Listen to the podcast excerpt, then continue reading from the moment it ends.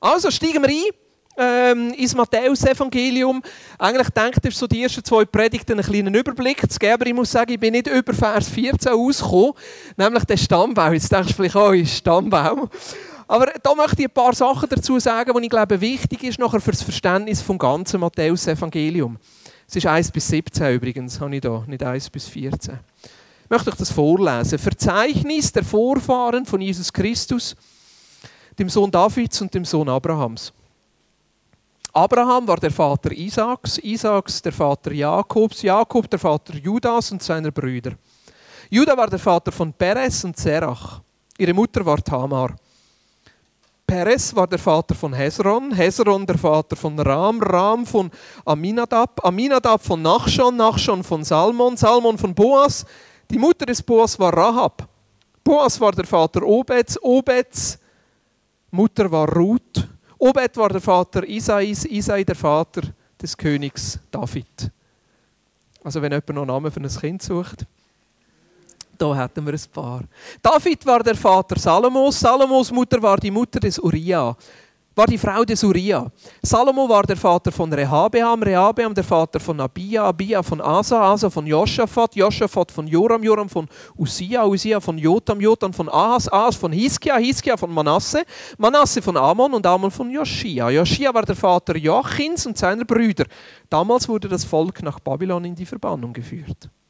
Nach der Zeit der Verbannung folgte Shealtiel, der Sohn Joachins. Shealtiel war der Vater von Zerubabel, Zerubabel der Vater von Abihud, Abihud von Eliakim, Eliakim von Asor, Asor von Zadok, Zadok von Achim, Achim von Eliud, Eliud von Eleazar, Eleazar von Matan und Matan von Jakob. Jakob war der Vater von Josef, dem Mann der Maria.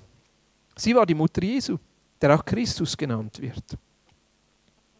Insgesamt sind es also von Abraham bis David 14 Generationen, von David bis zur Verbannung nach Babylon wieder 14 Generationen und von der Verbannung nach Babylon bis zu Christus noch einmal 14 Generationen. Ist doch spannend, oder? Wieso lese ich euch da den ganzen Stammbaum vor? Boris, spinnst Ja, manchmal.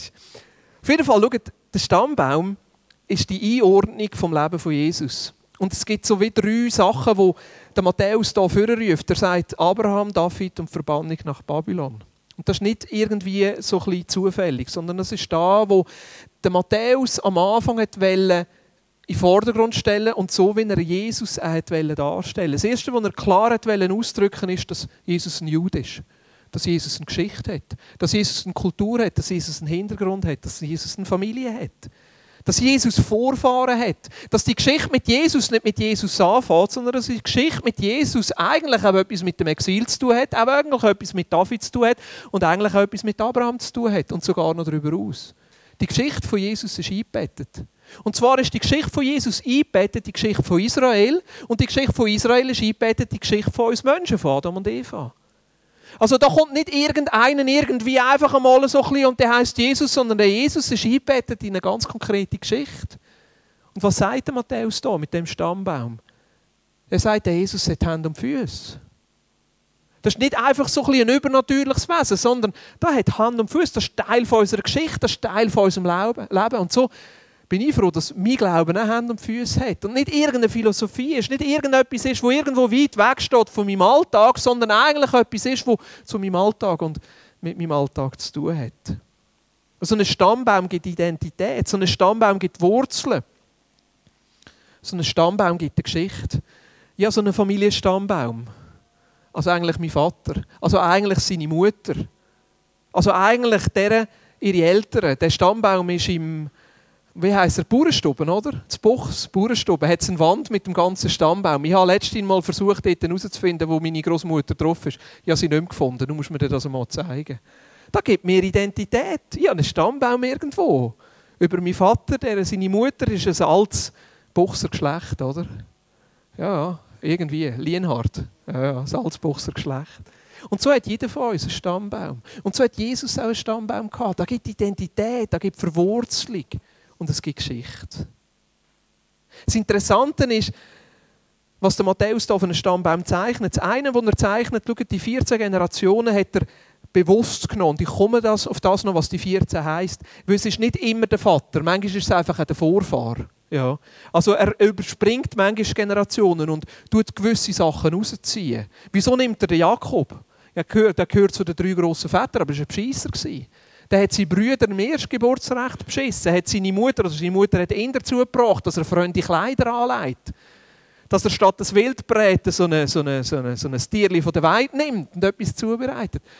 Und der ist Teil dieser Geschichte. Wieso ist Rahab da drin? Rahab war eine Prostituierte. Eine Prostituierte. Eine zerbrochene Frau, die gleichzeitig da wo, wo die Spione gekommen sind und, und das Land auskundschaftet haben. Die Rahab ist die, die die Spione versteckt hat und schlussendlich als einzige gerettet worden ist, wo Jericho erobert worden ist. Und sie ist dort Teil dieser Geschichte. Wieso ist Ruth denn? Ruth, eine Ausländerin. Die hat nicht einmal zu diesen Juden dazugehört. Das war eine Ausländerin. Eine Moabiterin. Vielleicht kennt ihr eine Geschichte, wo Naomi mit ihrem Mann und ihren beiden Söhnen wegen der Hungersnot auswandert und nachher stirbt dort ihr Mann, ihre Söhne sterben und die eine Schwiegertochter und ihre beiden Söhne haben dort unterdessen geheiratet, die eine Schwiegertochter bleibt zurück und Ruth sagt, nein, ich komme mit dir, ich will jetzt zu deinem Volk dazugehören und sie geht mit ihm zurück und wird nachher die Frau von Boas. Die Ruth, wieso ist die da drin? Für mich ist es so ein, bisschen ein Zeichen darauf, dass das Leben nicht immer geradlinig verläuft, dass die Geschichte auch nicht immer geradlinig verläuft, dass da auch Brüche drin sind, dass da auch vielleicht, vielleicht Niederlagen drin sind, dass da vielleicht auch Sachen drin sind, die vielleicht nicht so schön und nicht so gut sind. Und gleichzeitig der Matthäus nimmt das und stellt das dar und sagt, das gehört zu der Geschichte von Jesus dazu. Es gehört auch zu unserer Geschichte dazu. Und wenn wir unsere Vergangenheit und unsere Zerbrüche verleugnen, dann verleugnen wir einen Teil von unserem Leben, der uns genauso Identität gibt. Wichtig ist, dass wir Gott dort reinlassen. Und Gott stellt das dar. All die Geschichten als Geschichten, die dazugehören. Als Geschichten vom Leben. Nachher all die Könige, die hier aufgezählt werden. Meine, der Asa, 41 Jahre hat er regiert, ist ein guter König, hat einen ganzen Götzendienst abgehaft. Der Josaphat wird erwähnt, 25 Jahre König, ein guter König, hat Tempel prostituiert, die abgeschafft. Männer wie Frauen sind das dort. Eine schreckliche Zeit. Ist Teil von dem Stammbaum. Der Joram, der Usia, der Jotam werden erwähnt, der Ahas wird erwähnt, ein absolut schrecklicher König. Der Hiskia wird erwähnt, wieder ein guter König. Der Manasse wird erwähnt, der war 55 Jahre König von Israel und das heißt nur relativ lapidar von ihm ist der schlimmste König, den Judah je hatte. Ist der, der eigentlich der Grund war, dass Gott nachher gesagt hat, jetzt ist genug. Ja? Jetzt führe ich sie ins Exil. Und Gott hat die Sachen gebraucht, um sie, um sie zu maßregeln, um sie zu sich wieder zurückzuführen. Und das Exil ist Teil von dem Stammbaum. Das Exil im Sinn von Gott, der manchmal eingreift in die Geschichte und Menschen wieder zurückführen Und wieso ist das Exil Teil von dem Stammbaum? Weil es auch wieder ein Bild ist auf den Jesus, der kommt, um uns zurückzuführen. In unser Land, in unser Erbe. In das hinein, was eigentlich für uns bestimmt war. Wieso nimmt sich der Matthäus Zeit, um die Einzelnen so aufzuführen. Wieso sagt er, Jesus ist der Nachkomme vom Abraham und vom David? Ich glaube, es ist eine hauptsächliche Aussage drin, nämlich, dass Jesus der ist, der die Geschichte von Israel erfüllt.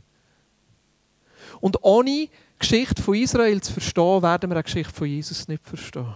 Darum ist es wichtig, dass wir selber die Geschichte verstehen. Das Evangelium fällt nicht erst bei der Geburt von Jesus an. Das Evangelium ist mehr als einfach nur die Geburt der Tod und die Auferstehung. Sondern Jesus ist der, der Geschichte vom Volk Israel und in dem Sinne auch Geschichte der Menschen und in dem Sinne auch meine Geschichte erfüllt.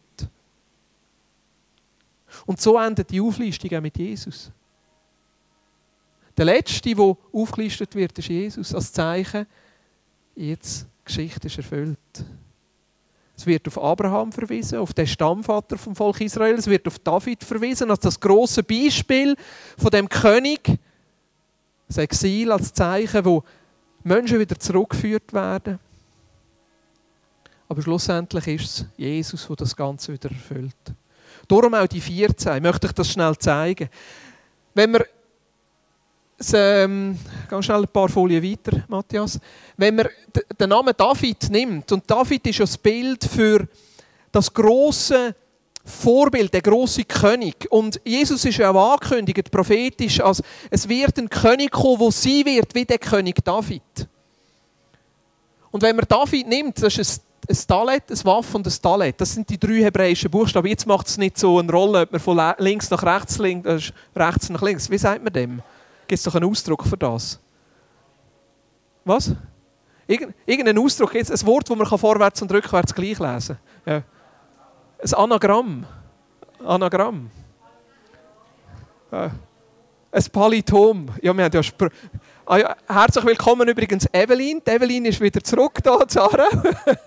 Sie ist, die Evelyn ist Sprachwissenschaftlerin und gerade am Doktorieren. Also wenn ihr eine Frage habt über Sprache.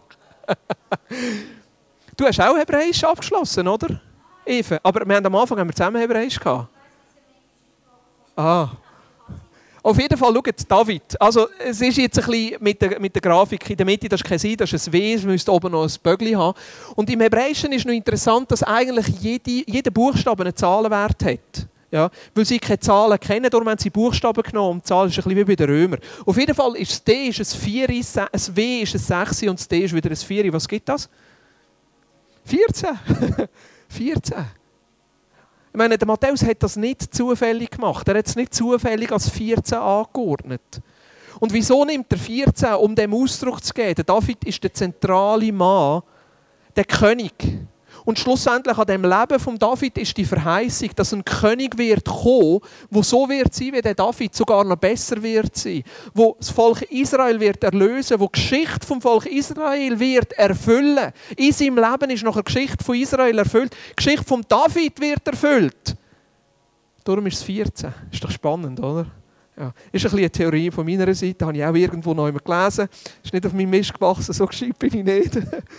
Aber es ist Jesus, der die Geschichte von David erfüllt. Es ist Jesus, der die Geschichte vom Volk Israel erfüllt. Es ist Jesus, der die Geschichte mit den Wünschen erfüllt. Also wenn wir die Geschichte von Israel nicht kennen, dann werden wir auch die Geschichte von Jesus nicht vollständig verstehen. Darum ist das Alte Testament nicht weniger wichtig als das Neue Testament. Darum ist es wichtig, dass wir zum Beispiel unseren Kindern eine gute Grundlage vermitteln, auch mit den Geschichten vom Alten Testament. Nicht nur von David und Goliath, klar, das ist einfach darzustellen und das ist eine lässige Geschichte, aber irgendwann hat man die auch gehört, sondern die ganze Geschichte. Was ist die Geschichte? Die Geschichte von diesen Menschen. Die Geschichte von diesen Menschen ist, dass am Anfang Gott gestanden ist. Weil die Geschichte mit uns Menschen und unsere Menschengeschichte handelt schlussendlich von Gott. Bereshit Yahweh heisst es im hebräischen Alten Testament. Am Anfang Gott. Bereshit Yahweh. Und es ist nicht zufällig, dass mit Bereshit mit dem B anfängt, weil das A, der erste Buchstabe auch vom hebräischen Alphabet, eben für Gott reserviert ist. Bereshit. Nicht am Anfang, sondern Gott steht am Anfang. Am Anfang Gott. Und der Gott hat alles geschaffen. Alle Sachen, die wir sehen, die wir nicht sehen. Und der Gott hat alles angeordnet, hat allem seinen Platz gegeben.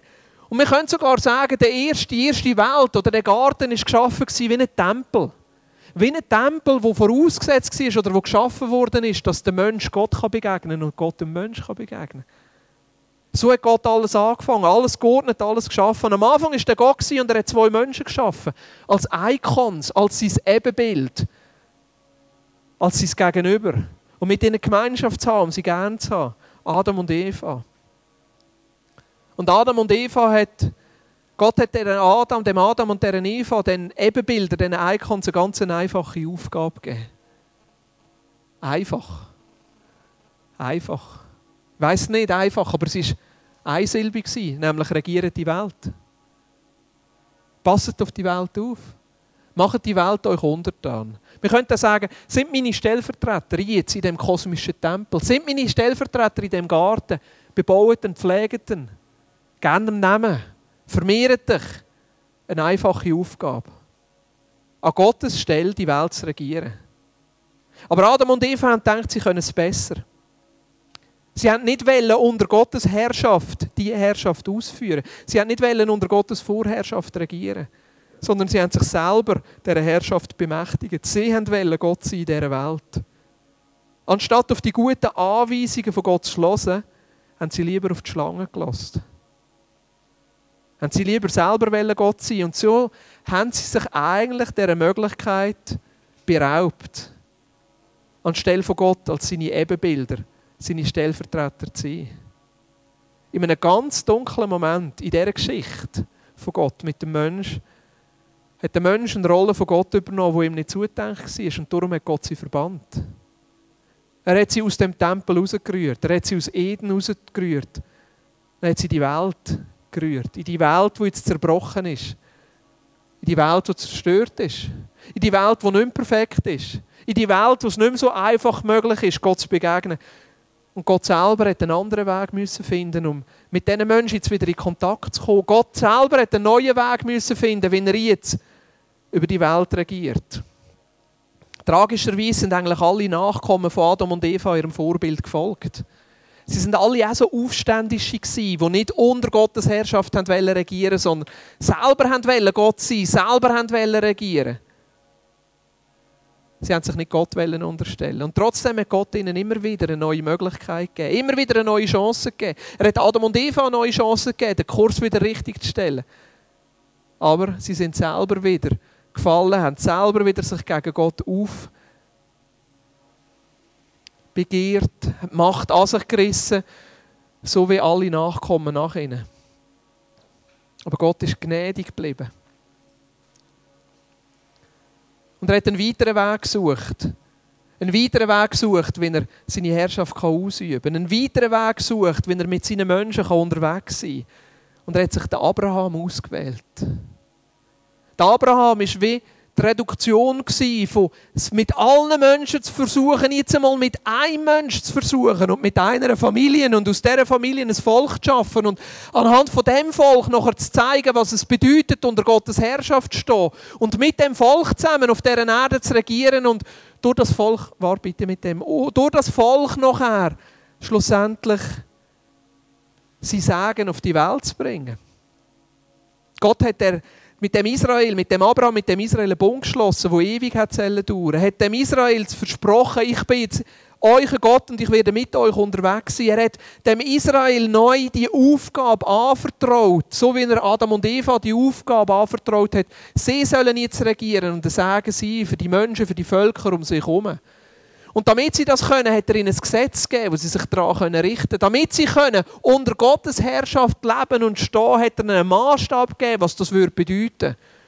Und auch da hat Israel sich wieder aufbegoren und gesagt, nein, das wollen wir nicht. Wir wollen unseren eigenen Weg gehen. Wir wollen selber Gott sein. Wir wollen selber sagen, was richtig und falsch ist. Auch da sind sie wieder Aufständische gegenüber dieser Herrschaft Gottes und haben so den Anspruch zu regieren und das sagen sie selber wieder verloren. Und dann ist es sogar noch schlimmer gekommen, dass sich das Volk Israel einen König gewünscht hat.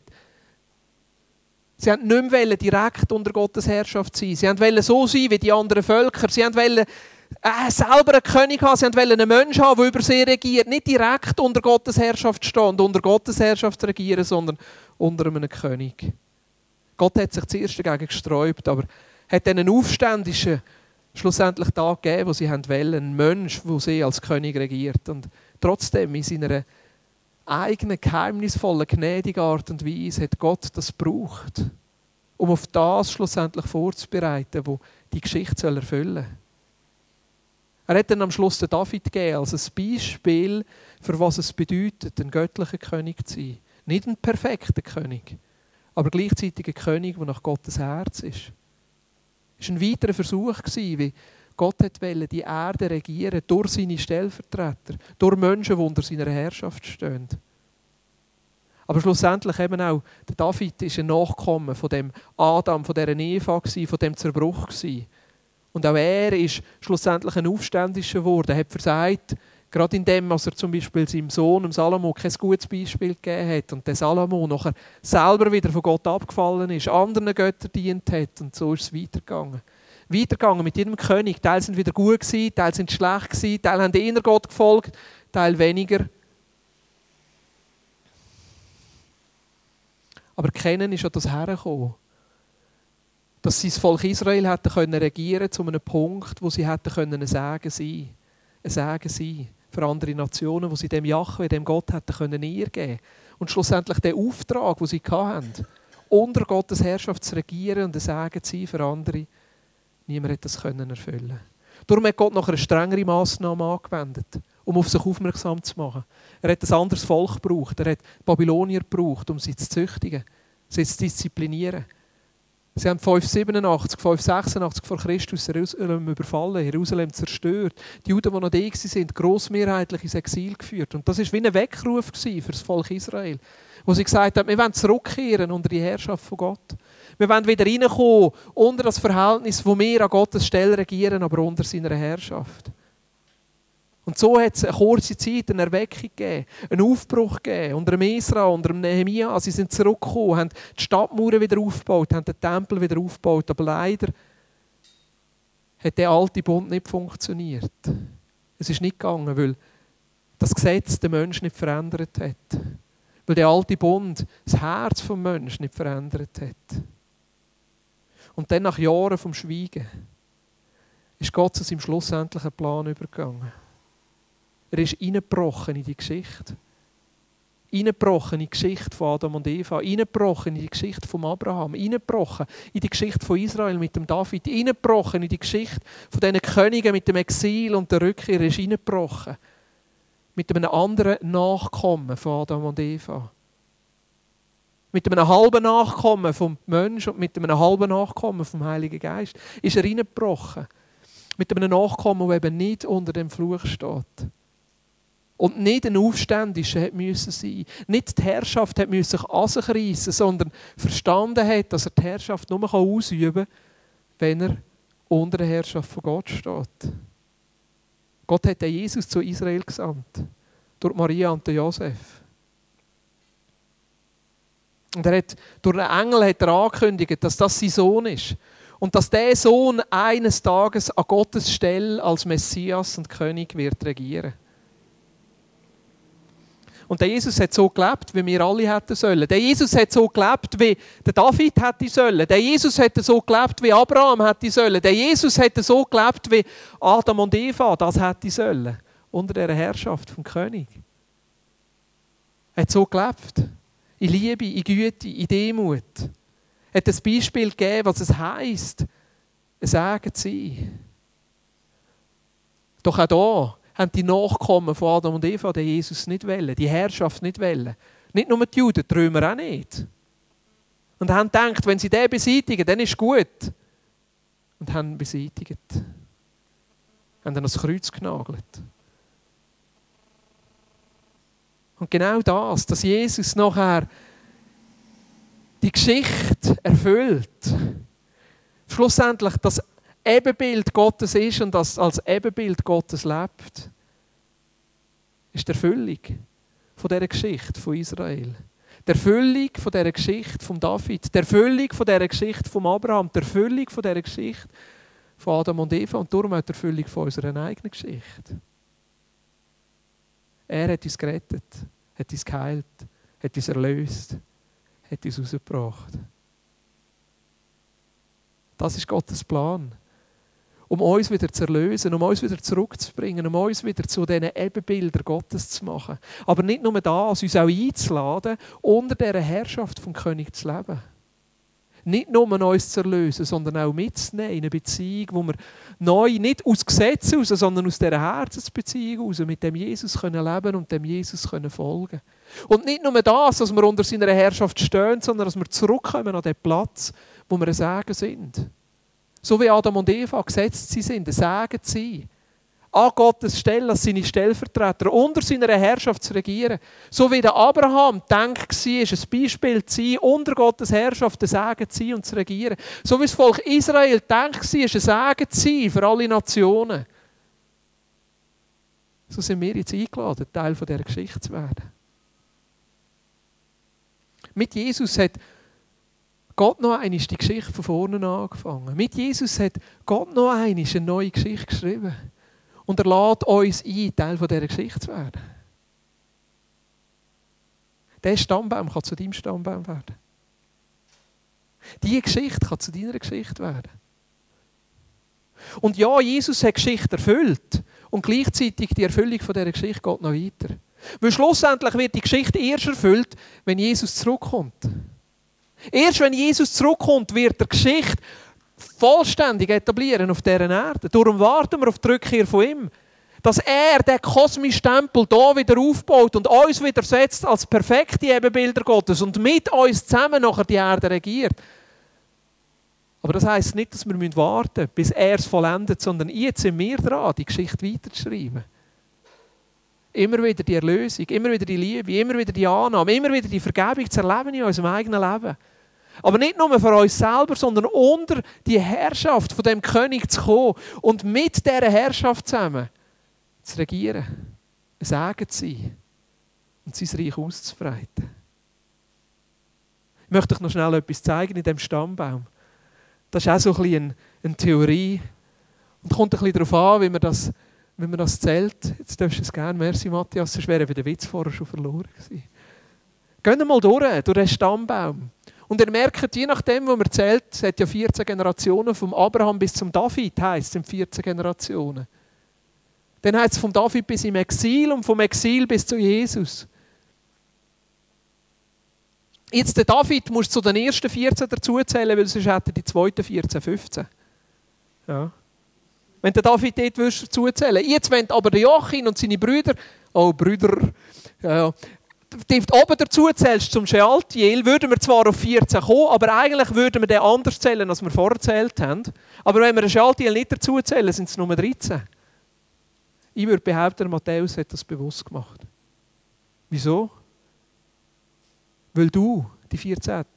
Generation bist. Jesus hat die Geschichte von David erfüllt, die Geschichte von Abraham erfüllt, die Geschichte von Adam und Eva erfüllt und gleichzeitig die Geschichte geht weiter. Sie hört nicht mit Jesus auf. Wir werden Teil dieser Geschichte. Wir werden Söhne und Töchter Gottes. Wir tragen jetzt die Identität von Jesus. Er will durch uns sein Reich und seine Herrschaft auf dieser Erde sichtbar machen. Nicht als eine Herrschaft vom Zwang, sondern als eine Herrschaft von der Liebe. Nicht als ein Taliban-Staat, sondern als eine Herrschaft vom Segen. Liebe, Annahme, Vergebung und seine Werte regieren.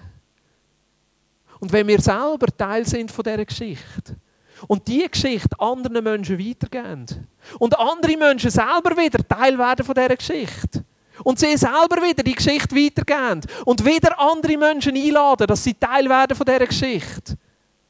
Und die selber wieder die Geschichte weitergeben und wieder andere Menschen einladen, dass sie Teil werden von dieser Geschichte. Der breitet sich seine Herrschaft aus. Versteht ihr? Das Evangelium ist Geschichte von Gott mit seinem Mensch. Geschichte, die anfängt bei Adam und Eva. Geschichte, die erfüllt ist in Jesus und wir jetzt in dieser Erfüllung von dieser Geschichte dürfen leben und die Geschichte dürfen weiterleben. Darum habe ich zwei ganz einfache Fragen für dich heute Morgen. Bist du Teil von dieser Geschichte? Und ich denke, die allermeisten von uns werden sagen, ja, das bin ich. Ich bin Teil von dieser Geschichte. Weil wenn du Jesus aufgenommen hast in deinem Leben, dann bist du damit Teil von dieser Geschichte. Du wirst Sohn. Du wirst ein Nachkommen von Jesus. Du bist Teil von dem Stammbaum. Gehörst du dazu. Also darfst du gerne in deine Bibel hineinschreiben, nach Jesus. Darfst du hineinschreiben, Anna, Christoph, Judith, Petra, Boris, Und dir ist die Geschichte anvertraut, die Geschichte weiterzugeben. Ich glaube, ich habe das aufgeschrieben, Matthias, auf der nächsten Seite, wenn du schnell magst, Klick machen. Möchtest du Teil dieser Geschichte werden? Und wo siehst du im Moment Platz? Wo siehst du im Moment deinen Platz in dieser Geschichte? Wo denkst du, wo ist der Platz in dieser Geschichte für dich? Gott hat einen Platz für dich reserviert in dieser Geschichte. Und er lädt dich ein, Teil dieser Geschichte zu werden. Ich weiß es nicht. Das ist eine Sache zwischen dir und Gott. Manchmal brauchen wir einander und können wir einander helfen. Und ich denke, dass wir uns jetzt Zeit nehmen, fünf Minuten, um, um einfach über das nachzudenken, das noch ein bisschen zu setzen. Was möchtest du mitnehmen? Was fährst du in den nächsten Tagen an? Oder wo hörst du auf? Wir haben gute Zeit jetzt noch. Wir müssen nicht stressen. Und dann, dass wir eine kurze Zeit noch nehmen, wo wir einfach füreinander beten. Dass wir wirklich einfach unseren Platz finden in dieser Geschichte. Und dass die Geschichte mit uns weitergeht.